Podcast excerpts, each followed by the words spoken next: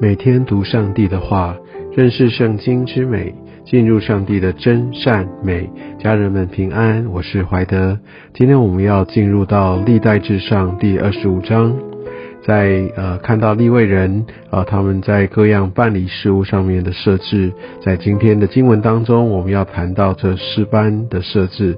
音乐在啊圣殿里面的敬拜是非常重要的一环。讲，当我们讲到音乐，当我们讲到在基督教里面的敬拜，总是有各式各样的赞美诗歌。我想，无论是古典的诗歌，或者是现代的诗歌，我想它往往能够来啊抓住我们的心，也让我们在呃，也许平常在灵修，我们在 QT，我们在默想，我们在祷告时，我们也会常常使用一些的音乐，让这个音乐啊来。帮助我们在灵里面来进入到上帝的同在当中，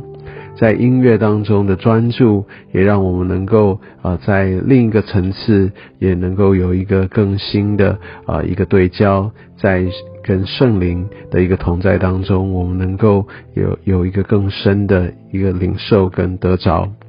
所以，如果你呃并没有一个习惯，好在灵修、在默想啊的时候刻意的放一些音乐的话，我想这是很很有帮助的。可以找一些呃基督教的这些浸泡的音乐和 soaking 的的音乐，可以来帮助我们。而我们看今天的经文哦，一开始呃就讲到大卫和众首领分派亚萨西曼好，并呃。耶杜顿的子孙弹琴、鼓瑟、敲拔、唱歌哦，所以我们可以看到，这不是大卫他一个人他独立或者他专权来设立的。是的，我们知道这整个的制度啊，这些的建立是在大卫他治理国家的时候把它设立下来。但我们可以发现，这些指派的方式。其实不是他用个人的灵兽或者个人的意志去完成的，他跟这些呃大卫的这个百姓的首领们来这边讲到他们一起，所以这边就有一个合议商议的这样的一个制度哦，他并不专权，特别在这些宗教在敬拜的事情上面。那他们是有一个共识之后，然后他们彼此来委派，甚至在呃接下来我们可以看到他们要怎么样来分配这些的班表等等，都是抽签，好，他们用呃类似抽签的方式来决定，所以他们把这整个的一个决定运作，其实最终的决定权还是交在上帝的手里。那在这边要特别提到的是，在呃诗班里面，在呃。敬拜当中啊，呃，这边讲到的唱歌，也许你看到的纸本圣经或者你所在的版本啊，上面会有一个小字，原文作叫做说预言，确实是哦，在呃当时他们不是只是拿一个歌谱或者就一个既定的歌就来传唱而已。其实，在呃，他们整个诗班当中，在敬拜里就有很多很多这些从神领受来的哦，这边他们就会把它借着音乐来把它诉说出来，或者是吟唱出来，在灵里面能够来来从呃神这边来亲自来领受得着。所以在这边的一个诗班的成员当中啊，特别这些主领者，他们也应该多半都有呃这样的一个预言的恩赐。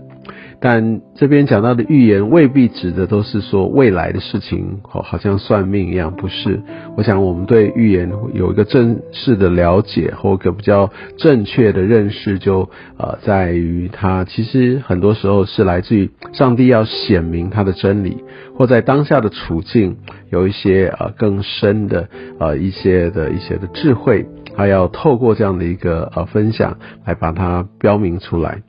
所以在这个诗班当中，在这敬拜里面哦，有这样的一个预言，其实是更重要的。不要忘记原文，其实说他们讲的是在音乐当中的一个预言。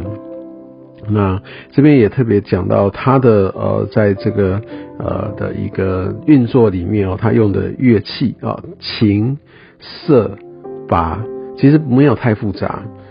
我想，我们也许会想象中，在敬拜里面，好像就会可能很震撼，然后很很呃磅礴，或者有什么样的一个方式？是的，确实，如果像呃呃诗篇一百五十篇，我们要鼓瑟弹琴，用大声的拔来赞美。他那边讲到的是一个全民的一个赞美，他未必讲的是在在圣殿里面的一个敬拜。那圣殿里面的敬拜，显然照这样看起来，这是比较安静一些，比较次序相对来说比较柔和一些。那从神这边来领受而来，我想这个跟我们现在的呃在聚会当中的敬拜可能有蛮大的差别。哦，当然不是说我们现在呃这样的方式是呃好或不好哦，我只是说有一个很大的一个不同。在当时，他们必须来到圣殿里面，来在神的同在，因为神的同在是在呃约柜啊，是在圣殿里，然后他们必须来那边来真正的来献上对神的一个尊崇。而当然，我们现在的敬拜可能有比较多现代的诗歌，它也讲到我们个人的经历。当我们在吟唱出来的时候，会让我们的身、呃心灵啊都很大的一个触动。哦，那这也许是在当时在大卫的时代那样的一个呃这样的一个敬拜里面，也许是不太一样的风格啊。那我想这没有一个呃绝对的对或错，特别是来对比我们现在的敬拜。那因为我们现在的敬拜会让我们敞开心，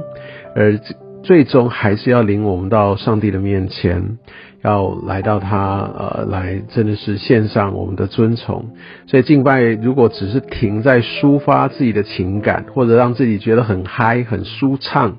那这样子可能没有呃达到一个敬拜的一个真正的一个目的。敬拜的目的还是必须要让上帝得着荣耀。所以有一个过程，我们我们觉得很被激励，然后我们很感动，但他必须更进一步的来到，要把这一切的荣耀、送赞、感谢，要献给神。所以我们会进到这个一个神的同在里面。我想这是一个非常重要的一个阶段哦。所以。当我们在使用现在的一个呃敬拜方式的时候，不要忘记，也不要本末倒置，说哦，我们要回到很严肃、很传统、很古典、庄严的那那才叫敬拜，倒也不是。但我们必须明白，敬拜最终的主角还是献上我们的尊崇与赞美，给那位慈爱、大能、那位圣洁的上帝。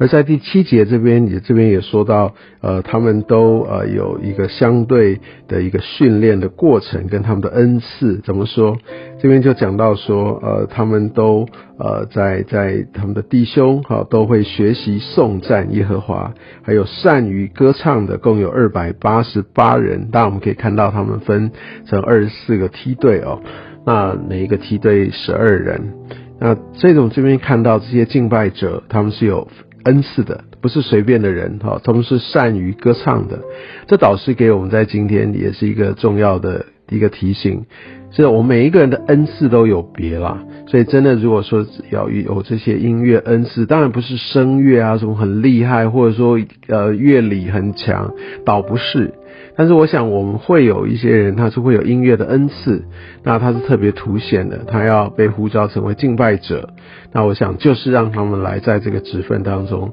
呃，我们必须避免一件事情，我们只想要敬拜。那也许我其实并没有被呼召，也没有这样的恩赐，但我只是想要去唱。想要去唱跟带领敬拜是两件事情啊，或者我们也要来分辨，我想要成为敬拜者，是因为我可以在台上。那我想这个是我们要非常小心去辨明的。第二件事情是需要严格的训练。第七节。学习颂赞耶和华，不是说有唱就可以，所以我一直鼓励大家，就是说，当我们在学习敬拜，我们会安排一些或者有一些什么样一些的课程。我想会有两个层面，在技巧上面，我们必须明白，我们也必须去真的好好的去操练。第二个就是在真理上面，成为一个敬拜者，他需要有一个对的一个态度，他需要怎么样常常来到上帝的面前去对焦。更不用说，当我们在带敬拜的时候，我需要真的好好的来预备，来对焦于神，而不是仓皇的来上场。因为敬拜真的是一个非常重要的，呃，一个不仅是自己的敬拜，当我还要带别人来敬拜的时候，在神面前的安静、预备、等候，哦，我们的好好的充分的练习，我想这都是非常重要的。所以我想从今天的这整个经文当中，我们后面会看到很多的名字，但最重要的一些的提醒跟真理，特别就是在一到八节，我相信这大部分对我们在今天我们的敬拜、我们的聚会，其实还是直接适用的。愿上帝祝福你。